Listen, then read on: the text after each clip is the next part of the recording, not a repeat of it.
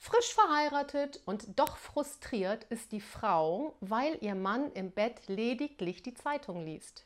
Ihre Mutter gibt ihr einen guten Rat.